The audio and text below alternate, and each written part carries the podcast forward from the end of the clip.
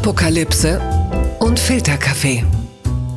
Die frisch gebrühten Schlagzeilen des Tages. Mit Mickey Beisenherz. Einen wunderschönen Freitagmorgen und herzlich willkommen zu Apokalypse und Filterkaffee, das News Omelette. Ich weiß ja nicht, wie es Ihnen geht. Ich bin heute Morgen aufgewacht mit einem Verkehrsminister Andreas Scheuer. Der musste äh, gestern Nacht Aussagen im Untersuchungsausschuss zum Thema Maut und ob er den Bundestag belogen hat, ob die Betreiberfirmen ihm angeboten haben, äh, doch mit der Vertragsunterzeichnung zu warten, bis äh, das Ganze äh, dann auch rechtlich sicher ist. Ähm, die Betreiber sagen, äh, das Angebot gab es. Andi Scheuer hat gesagt, äh, Nee, ich kann mich da jetzt nicht dran erinnern und außerdem setzt er ja auch ein Projekt um, das eigentlich gar nicht seines gewesen ist. Es ist schon ein ganz spezielles Ding. Es, wir erinnern uns an Namen wie Gutenberg oder Schawan. Damals ging es um Glaubwürdigkeit, jetzt geht es um Glaubwürdigkeit und fast 600 Millionen Euro. Streng genommen geht es eigentlich nur noch ums Geld, die Glaubwürdigkeit ist weg. Es bleibt eine Elbphilharmonie des Versagens. Äh, im, bei der CSU spielt man die Symphony of Destruction und naja, wir gucken mal, wie das weitergeht, ob der Mann wirklich bis am Ende der Legislaturperiode noch äh, Verkehrsminister ist. Man darf äh, skeptisch sein. Was sonst noch heute wichtig ist, was äh, die Nachrichten, die Schlagzeilen des Tages sind, das erfahren Sie hier und das Ganze bespreche ich nicht mit mir alleine, denn auch heute habe ich einen wunderbaren Gast. Er ist wieder hier, worüber wir uns sehr freuen. Es ist der Mann der Woche, der für das größte journalistische und vermutlich auch politische Beben in Deutschland und Berlin gesorgt hat. Es ist der Mann, dem vor allem die AfD dankbar ist, weil er diesen einen faulen Apfel im Korb gefunden hat, den einen Nazi in dieser Partei. Es ist Thilo Mischke, guten Morgen. Guten Morgen. Äh, ich weiß gar nicht, was ich sagen soll. Äh, so toll angekündigt und äh, es ist tatsächlich auch wirklich eine extrem bizarre Woche die jetzt äh, zu ein Ende findet. Genau, da kommen wir natürlich gleich noch ähm, drauf zu sprechen. Auf, ich, ich, es wird ein schwerer Brückenschlag von der deutschen Polizei zu Rechtsradikalismus. Ich werde es gleich trotzdem versuchen. Aber eine Frage vorweg. Wir feiern ja morgen 30 Jahre deutsche Einheit. Auf einer Skala von 1 bis 10. Wie sehr bist du in Feierlaune und warum nur eine 3? Also ich bin äh, tatsächlich gar nicht in Feierlaune und das ist auch bei uns in der Familie so ein Anti-Feiertag, so vergleichbar mit äh, dem Muttertag so der auf dem Level äh, changiert ja. diese aber nicht weil wir aus dem Osten kommen und da nur mhm. Frauentag gefeiert wurde und die Einheit sowieso die größte Katastrophe ist, sondern es liegt eher daran, dass äh, wir so also wenn dann den 9. November, ich weiß, der Tag ist belegt mhm. mit anderen negativen Ereignissen in der Geschichte dieses Landes. Ja. Oder eben es gibt andere Feiertage und ich finde so nicht es war ja nicht alles schlecht im Osten, sagt man ja immer. Äh, also zumindest die Eltern aus dem Osten. Mhm. Ähm, und ich bin ja zum Beispiel für den 8. Mai, den wir ja, glaube ich, dieses Jahr einmalig ja. als Feiertag hatten. Ich finde das den genau. besseren Feiertag für Deutschland. Ja, ich übrigens auch. Deswegen bin ich beim 3. Oktober immer so leidenschaftslos. Ich schließe mich da an, ja. Und wir kommen aber jetzt zum Protokoll, um es mal so zu sagen. Und zwar, wir fangen an mit dieser Rubrik. Das hat mich überrascht. Das kommt vom Spiegel. Corona-Studie. Kinder offenbar doch ansteckender als gedacht. Bislang galten Kinder nicht als Treiber der Pandemie, doch nun zeigt eine umfangreiche Analyse von Infektionsketten in Indien, sie geben das Virus offenbar doch weiter, vor allem ein Gleichaltriger. Es gibt eine umfangreiche Analyse von Infektionsketten und da zeigt sich, dass Kinder ähm, das Virus halt doch äh, häufiger weitergeben als bislang gedacht, äh, aber dann doch meistens äh, unter Kindern. Das äh, hätte ich ich jetzt auch nicht unbedingt äh, so erwartet. Was ich aber übrigens äh, noch viel spannender finde, ist, dass jetzt ein Hashtag äh, kursiert. Das nennt sich Hoden-Covid. Das ging dann so gestern los. Und das bedeutet, dass also eine äh, Corona-Ansteckung bedeuten kann, dass der Mann unfruchtbar wird. Und jetzt sehe ich natürlich, wie alle Männer sich panisch Masken anlegen und höchstwahrscheinlich nicht nur oben rum. Dilo, bist du auch in Sorge?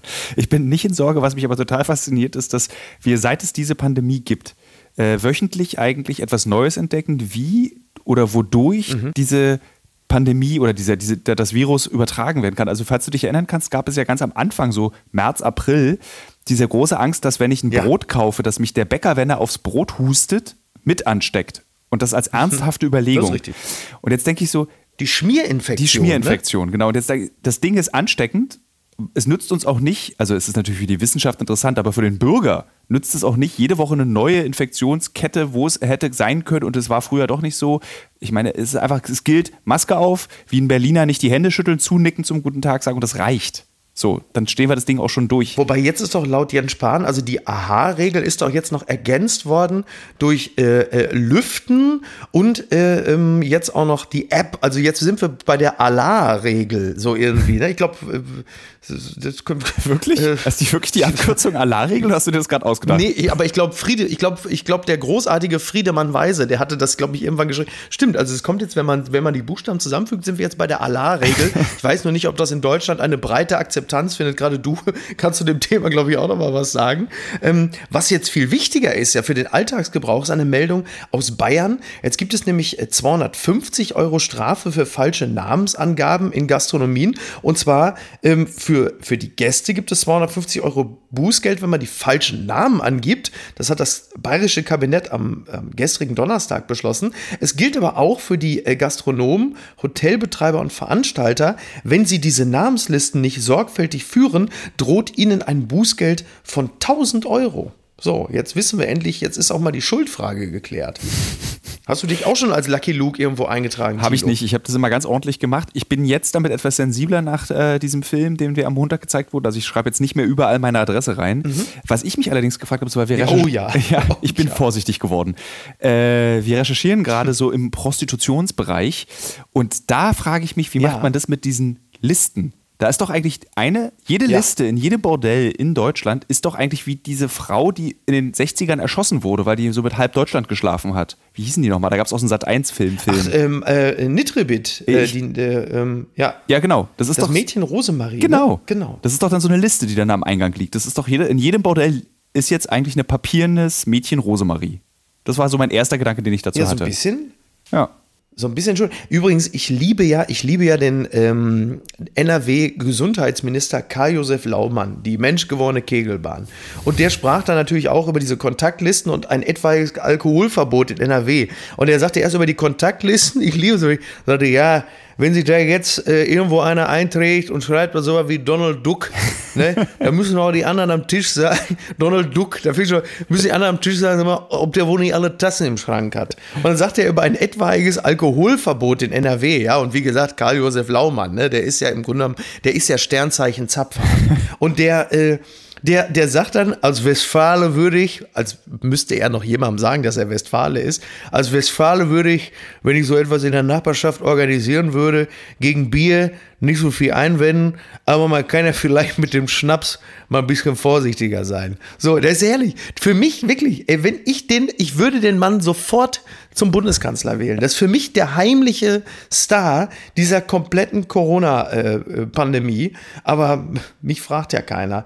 Ähm, eine Sache, die wird, glaube ich, noch richtig interessant werden, und zwar dieser Versicherungsfall. Denn ein äh, Gastwirt, ähm, dem wurde jetzt vom Münchner Landgericht eine Million zugesprochen, denn äh, die Versicherung muss zahlen, die hat sich gewehrt. Und äh, dieser Gastwirt hatte eine Police abgeschlossen, ähm, Anfang März, wenige Wochen vor den Zwangsschließungen, eine Betriebsschließungsversicherung bei der Bayerischen Versicherungskammer. Und äh, die hat sich aber dann gewehrt zu zahlen weil halt eben Corona nicht explizit dort ausgewiesen war. Und jetzt hat aber das, das, äh, das Münchner Landgericht gesagt, doch, ihr müsst zahlen. Und was das natürlich für Gastronomen unter anderem bedeutet, ähm, denen die Versicherungen gesagt haben, nö, wir zahlen nicht, das kann man sich ja in etwa vorstellen. Also da kommt, glaube ich, noch einiges nach. Ich glaube, das ist auch so ein Münchner Ding, dass da Gastronomen in der Lage sind, Versicherungen zu machen. Wenn man hier wieder mal aus dieser Berliner Perspektive guckt, da kannst du, glaube ich, froh sein, wenn in der Nähe der Toilette ein Feuerlöscher ist wenn ich mir diese ganzen gastronomischen Keller- und Hintergrund- und Untergrundclubs, also besonders in diesem Bezirk Friedrichshain. Ich glaube, in Westberlin ist es nicht. Ja. Westberlin ist ja eigentlich München.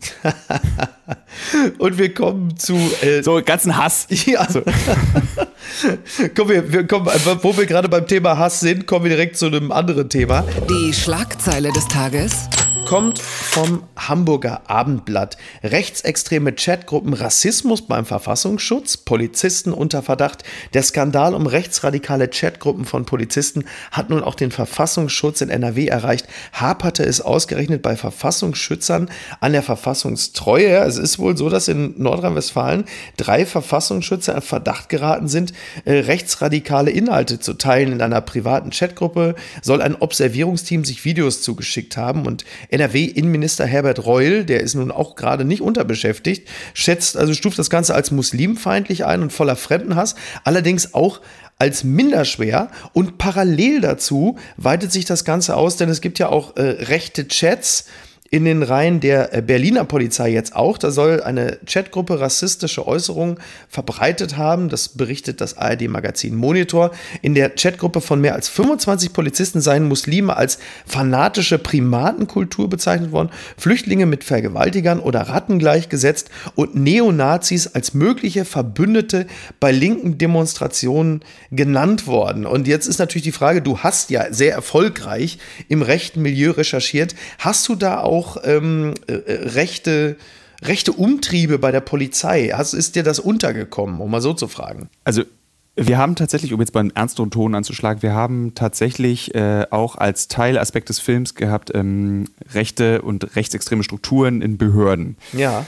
Haben dann aber festgestellt, und das meine ich nicht mal als Witz, das wäre ein eigener Film. Mhm. Und deswegen haben wir das wieder rausgekoppelt, weil es dann einfach mehr darum ging, so wie rechtsextrem ist Deutschland, wie sind die Verbindungen zwischen AfD und eben rechtsextremen und rechten Strukturen. Ja. Und das wollten wir aufzeigen und das hat, dafür hatten wir eben auch, wir, wir hätten jetzt nicht irgendwie acht Stunden ohne Werbung bei ProSieben zeigen können. Das hätte nicht funktioniert. Und wir hätten viel mehr Zeit gebraucht, um wenn wir das, äh, diese rechtsextremen Strukturen in Behörden auch noch in diesen Film hätten hineingesteckt. Wann wird Attila Hildmann Chef vom Verfassungsschutz? Kannst du mir schon, eine, kannst du mir schon einen Zeitpunkt nennen? Äh, ich glaube, zügig. Also es, da gibt es bestimmt einige Stellen, die bald nachbesetzt werden können. Und Attila Hildmann, mh, hm, nee da fällt mir jetzt auch nicht, da kann man nicht mal was Witziges sagen, das ist, das ist deine Kunst, da jetzt irgendeinen Witz draus zu konstruieren, aus dem, was ich dir versucht habe, gerade hinzulegen. Ich muss, muss ehrlicherweise zugeben, da fällt mir bei dem auch e-, echt nicht mehr allzu vieles ein. Nee. Das, Einzige, das Einzige, was ich wirklich erwarte, ist, und das meine ich noch nicht mal besonders komisch, ist, dass diese ganzen Polizeigruppen äh, demnächst wirklich bei Telegram chatten und nicht bei WhatsApp, weil es einfach sicherer ist. Wie hoch ist die Dunkelziffer? Was schätzt du, so was, was äh, rechtsextreme Chatgruppen bei der Polizei angeht? Ich hänge da gerne einfach immer so eine Null ran. Ja. Also es ist so ein bisschen wie diese Corona-Statistik Statistiken. Ich würde einfach eine Null ranhängen, weil ich meine, was ist das auch für eine Zahl? Und äh, jetzt auch relativ ernst gemeint, das ist ja eben, du hast eine Gruppe mit 25 Polizisten, die sich irgendwie wahrscheinlich Memes, irgendwelche Sprüche, rechtsextreme Gedanken irgendwie miteinander teilen und die meinen das im Zweifel wahrscheinlich einfach witzig. Ja. Aber es ist eben auch wie eine ansteckende Krankheit. Und du hast dann eben die Polizistin oder den Polizisten, der das dann mit nach Hause nimmt und davon erzählt und dann findet es noch jemand lustig und noch jemand lustig und dann hat sich das ausgebreitet eben wie äh, eben so ein Superspreader-Event des Hasses. Und äh, deswegen muss das auch echt wirklich sehr schnell abgeschnippelt werden und auch ähm, stark bestraft werden. Also ich bin dann dafür, dass es wirklich, äh, wie nennt man das, suspendieren vom Dienst, glaube ich, heißt es, und ja. äh, unter Strafe stellen wie gesagt, ich habe nichts, das habe ich jetzt in den letzten Tagen auch sehr oft gesagt, wer gerne konservativ sein möchte, soll bitte konservativ sein. Und wer auch sagt, er ist ein Patriot oder er ist irgendwie rechts, dann kann er das bitte auch gerne sagen. Aber in dem Moment, wo es rechtsextrem wird, nämlich gegen Menschen und Religionen und Hautfarben, dann ist vorbei. Dann ist einfach der Spaß auch vorbei, egal wo du arbeitest, ob bei der Polizei oder beim BSR. Ja, oder halt eben bei der AfD als Pressesprecher wie Christian Lüth, der jetzt aus der Partei, äh, beziehungsweise der nicht mehr tätig ist dort. Und äh, der hat sich ja eben in deiner, äh, immer noch bei Pro7 in der Mediathek zu schauenden Doku äh, rechtsdeutsch radikal zu mhm. sehen. Dort hat er sich ja nun geäußert darüber, dass Migranten man ja nach Deutschland lassen könne, weil es der AfD dient. Und man könnte die dann ja immer noch erschießen oder vergasen. Und äh, diese Aussagen nennt Lüth jetzt offiziell nicht entschuldbar, aber auch ironisch. Das hat er also über äh, in einer offiziellen Erklärung jetzt mitgeteilt gestern. Ähm, wie glaubwürdig ist das, dass das ironisch gemeint war und witzig, als er sich mit dieser rechten Bloggerin in einer Bar in Berlin getroffen hat und sich zu diesen Aussagen hat hinreißen lassen? Ähm, wirkte auf mich jetzt nicht besonders ironisch. Die Sache ist die, wir können alle dem widersprechen. Wenn er jetzt erstmal sagt, er meint das ironisch, dann muss ich ihm natürlich erstmal glauben, dass es ironisch meint. Ich, aber es ist natürlich, selbst wenn er es ironisch meint, es ist null ironisch und null lustig und kein bisschen zynisch, sondern es bleibt rechtsextrem und menschenverachtend. Und wenn du das Wort ironisch davor setzt, dann wird es nicht besser. Also ich weiß nicht, was er in seinem Statement, was ja auf Spiegel Online veröffentlicht wurde, was er sich davon erhofft. Also ja. Das ist, ich meine, wenn ich einen Hitlergruß mache, irgendwie auf dem Alexanderplatz und danach sage, das war ironisch, bleibt es trotzdem noch ein Hitlergruß. Ja, man kann sich ja also heutzutage ganz gut mit dem, äh, mit dem Begriff Kunstfigur rausreden. Das ist ja gerade sehr, sehr populär.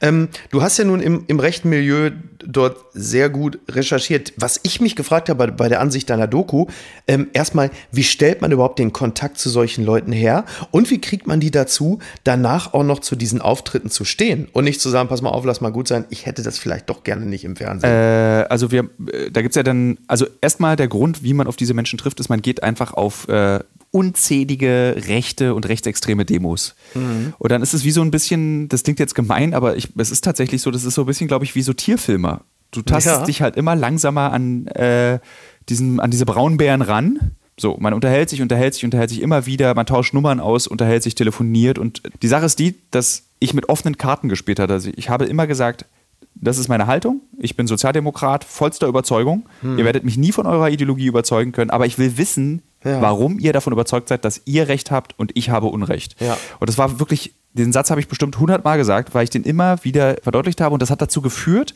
dass die Leute nicht in diesen Modus kommen, das ist der Journalist von der irgendwie von den öffentlich-rechtlichen, der bloß von mir hören will, dass ich irgendwas um Mist erzähle.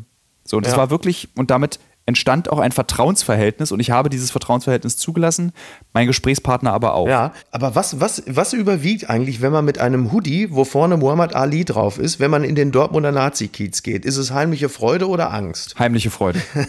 ich hatte. Als ich in diesen Dortmunder Nazi-Kiez, der echt kein Kiez mhm. ist, sondern so ein roppeliges Haus in, ja. an einer Seitenstraße. Also da hängen Reichskriegsfahnen draußen, das muss man den, den äh, Hörern vielleicht kurz sagen. Da hängen Reichskriegsfahnen, das ist äh, quasi im Grunde genommen die Wolfschanze so gefühlt, oder? Ja, aber wirklich äh, sanierungsbedürftig.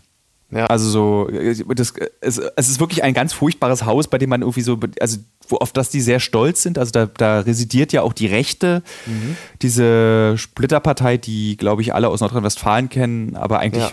im Rest der Welt, glaube ich, noch nie so richtig so wahrgenommen wurde. Es sieht von außen übrigens aus, als würde es von innen da riechen wie in einem Pfandautomaten. Bist du nach Ausstrahlung der Doku bedroht worden? Ähm, wir sind, und ich will da jetzt niemand irgendwie heiß machen, mich jetzt bitte zu bedrohen, äh, alle überrascht, wie wenig bedroht wurde. Mhm. Ähm, es gab als übliche Sachen irgendwie, äh, ihr müsst aber auch mal was über links machen und ich bin Patriot und äh, ich sehe das aber nicht so. Also solche Sachen gab es und auch wie so mein Opa war bei der SS als Nachricht ja. geschickt bekommen und darauf bin ich stolz. Aber es gab nie diese typischen Bedrohungen, ähm, hier liegen zwei Patronenhülsen in deinem Briefkasten oder wenn ich dich auf der Straße sehe, schneide ich dir dein Gesicht ab. Sowas gab es tatsächlich gar nicht. Ja. Und wir vermuten, es liegt daran, dass wir eben unsere Gesprächspartner tatsächlich nicht bloßgestellt haben und wir haben auch ein Indiz dafür. Auf der Twitter-Seite eines unseres, ähm, auf dem Twitter-Profil eines unserer Protagonisten schrieb einer, ein Rechter, runter, du kannst dir das ruhig angucken, du wurdest nicht denunziert, aber sie haben eben ihre Arbeit gut gemacht, die Journalisten. So, also wir haben sie eben nicht blöde dargestellt oder wir haben sie nicht nachweislich denunziert, sondern wir haben sie einfach wie normale Menschen behandelt, die etwas extrem Idiotisches glauben und einer Illusion hinterherlaufen, die nicht, in nicht ihre Erfüllung finden wird. Und ich glaube, das ist der Grund, weil sie wissen, was sollen sie gegen mich haben. Ich habe ja, ich habe sie einfach nicht bloßgestellt sondern Moment, ich habe sie bloßgestellt, aber ich hab, sie haben sich selbst bloßgestellt eigentlich. Das ist das, was ich sagen will. Blattgold. Die Mopo jubelt, also die Hamburger Morgenpost. Die Wohnung soll bereits gekauft sein. Angela Merkel zieht bald nach Hamburg. So, das ist ein Gerücht. Es ist das heißeste Gerücht im schicken Hamburger Westen. Bundeskanzlerin Angela Merkel soll ihr Auge auf eine Wohnung im Stadtteil Blankenese geworfen haben. Nach dem Ende ihrer Amtszeit 2021 könnte sie von Berlin Mitte in die Hansestadt ziehen. Ja, mein Gott, das wäre ja fantastisch. Angela Merkel äh, zieht nach äh, Blankenese. Gut, es ist jetzt äh, keine fette fette Villa, aber sie ist ja auch nicht Jens Spahn. Es wird dann äh, eine Wohnung in Blankenese, also äh, doch relativ bescheiden, so wie man Angela Merkel ja auch kennt. Also jeder hätte sich ja gewundert, wenn sie jetzt an die Elbchaussee gezogen wäre. Aber in Blankenese drehen sie natürlich dann wirklich durch. Endlich mal ein richtiger Promi, oder? Ist das nicht toll? Ich glaube, darüber freuen sie sich sehr. Und wären wir beide jetzt äh, Demonstranten auf einer Pegida-Demo, würden wir sagen, na typisch, da ist ja irgendwie, glaube ich, auch Ernst Thälmann geboren, oder? In Hamburg. Äh, ja, und äh, sie, sie selbst ist ja übrigens auch in Hamburg geboren. So. Also Tillmann und sie sind aus Hamburg. Das sagt doch eigentlich alles. Das beweist auch einfach diese gesamte, das bestätigt diese Verschwörungstheorie, dass äh, der, die DDR weiterlebt. ja, übrigens in Hamburg-Blankenese lebt ja auch Otto Walkes. Und da wird sie auch sagen, ja, jetzt wollte ich von den ganzen Komikern weg und jetzt kommt schon der nächste. Ich meine, als würde Andi Scheuer nicht reichen. Ne? Aber ähm, nein, also ich glaube, in Blankenese, da, da, da stellen sich dann vor Begeisterung die Steppwesten auf. Also das ist wirklich. Ähm, ich glaube, ich werde dann auch demnächst, also ich wohne zwar von Blankenese ungefähr 25 Autominuten entfernt, aber ich werde da, glaube ich, jetzt auch demnächst dann dort immer im Edeka einkaufen gehen. Einfach nur, weil ich will, äh, dass ich die dort treffe. Also ist mir sehr, sehr wichtig. Aber also äh, das ist jetzt ein Geständnis. Ich bin in Berlin, laufe ich tatsächlich manchmal mit Absicht äh, am Pergamon-Museum vorbei, mit dem schaurig wohligen Gefühl zu wissen, Frau Merkel macht sich wahrscheinlich gerade so ein hartgekochtes Ei. Oh. Und guckt jetzt aus dem Fenster. Und ich finde das ein tolles Gefühl. Irgendwie das, diese Ach, Bürger, du dann doch? Also es ist ein schönes bürgernahes Gefühl und ich glaube auch von Merkel ist auch nur hart gekochte Eier und Fleischsalat vielleicht. Das ist so, das ist, so stelle ich mir das Abendbrot und Frühstück von Frau Merkel vor. Gewinner des Tages ist Landon Donovan, der Stern meldet. Ex-Bayern-Spieler Landon Donovan, schwuler Fußballprofi, homophob bepöbelt, Coach, holt ganzes Team vom Platz. Ex-Bundesliga-Profi Landon Donovan hat in der zweiten Fußballliga der USA für ein Eklat gesorgt, weil einer seiner Spieler von einem Gegner homophob bepöbelt worden sein soll, holte der Trainer das Team geschlossen vom Platz. Es war nicht der erste Vorfall dieser Art. Ja, es ist eine Form von äh, Courage, die man sich in der Bundesliga, äh, wenn man wenn man sich's nicht schon vorstellen kann, dann ja zumindest wünschen will. Jetzt muss man natürlich dazu sagen, der bepöbelte Spieler ist seit äh, zwei Jahren ähm, offiziell homosexueller Fußballer, das heißt, er hat sich vor zwei Jahren geoutet. Ich finde ja übrigens die Begrifflichkeit bekennend schwul äh, völlig absurd, weil Bekenner schreiben kennt man meistens von Terroristen, aber nicht von, mhm. von Homosexuellen. Also eine ganz seltsame Formulierung, aber insgesamt natürlich eine, eine tolle Geste. Ähm, auch wenn man bedenkt, dass äh, Thomas Hitzelsperger, der sich ja erst am Ende seiner Karriere ähm, als homosexuell geoutet hat, gestern das Bundesverdienstkreuz gekriegt hat, meines Erachtens übrigens völlig völlig zu Recht. Also auch nochmal herzlichen Glückwunsch an dieser Stelle.